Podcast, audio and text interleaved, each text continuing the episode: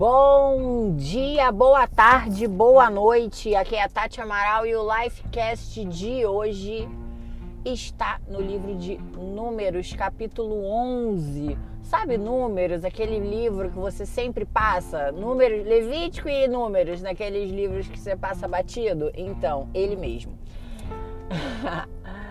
Nessa passagem, o povo estava peregrinando pelo deserto e já tinha muito tempo que não comia nenhuma carne, né? Não comia nada diferente, porque todos os dias Deus dava o chamado maná, que era caído do céu, literalmente, né? O povo recolhia o orvalho e eram umas como se fossem umas gotinhas mesmo, leitosas, e dali se fazia várias coisas, fazia pães, bolos, é, Dependia-se da criatividade culinária ali dos Masterchef lá do, de Israel, do povo de Israel.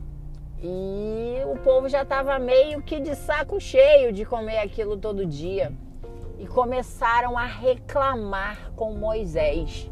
Começaram a murmurar e falar que estavam com saudade dos peixes lá do Egito, da, do alho, da cebola, né, do coentro, da salsinha, do cheiro verde, das coisas, né, dos alimentos do Egito. O povo se esqueceu completamente da escravidão, da violência, do massacre, do assassinato, da humilhação, em prol da sua barriguinha cheia daquilo que gostaria de estar comendo. E começaram a encher a paciência de Moisés acerca disso. E Moisés, pistola que era, né, como sempre, estouradinho, estressadinho, Moisés era um cara. De... É, Moisés era desses. Moisés revolte, vai para Deus e começa a trocar uma ideia com Deus de uma forma muito.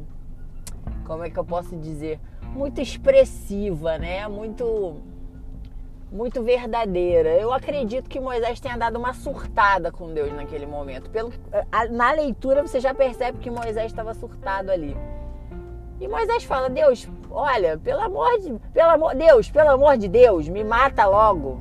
Me leva logo, porque para que você me deu essa missão? Eu não parei esse povo, eles não são meus filhos. Por que, que eu preciso ficar cuidando deles? E você lê mais um pouquinho e você vai ver que Deus providenciou a carne, aquela coisa toda, rolou vários churrascos, vários McChickens durante 30 dias e ficou tudo muito bem, né? Até o povo achar um outro motivo para reclamar, porque esse povo era desses. Mas o que eu quero trazer para você é como uma comparação né, do povo de, de Israel no deserto para Moisés. Para quem foi a reclamação. Porque o povo reclamou para Moisés. Foi lá, perturbou o juízo de Moisés, encheu o saco do pobre coitado. E Moisés foi para quem? Foi para Deus.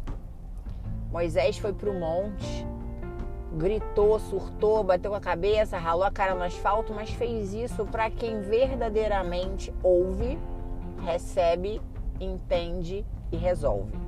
Porque de nada adianta, né? O povo buscou ali Moisés porque era a solução mais fácil, a solução mais simples, a solução palpável.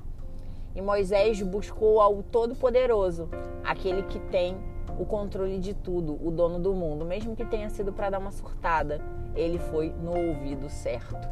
Quantas vezes a gente faz isso, né? Quantas vezes a gente está ali no momento meio estressado e acaba abrindo o nosso coração para pessoas que a gente nem conhece. Às vezes a gente vai para a rede social, posta uma indireta para alguém que deixou a gente com raiva, ou dá uma lavada de alma mesmo, expondo para várias pessoas aquilo que não tem nada a ver. Coisas que aquelas pessoas não podem resolver e pior, coisas que as pessoas nem se importam. Porque se você acha que as pessoas estão muito aí para você, meu querido, eu vou te contar um segredo, elas não estão. Tá todo mundo muito preocupado com a sua vida, com seus problemas, com as suas mazelas e com as suas dificuldades para poder tirar o tempo para ficar pensando nas suas.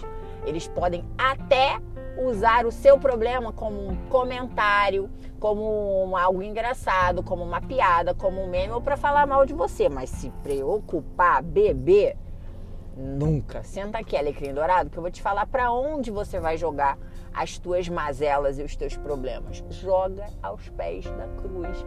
Lá eles nos jogaram aos pés da cruz porque Jesus ainda não tinha chegado na terra, né, querido? Jesus ia chegar muito tempo depois.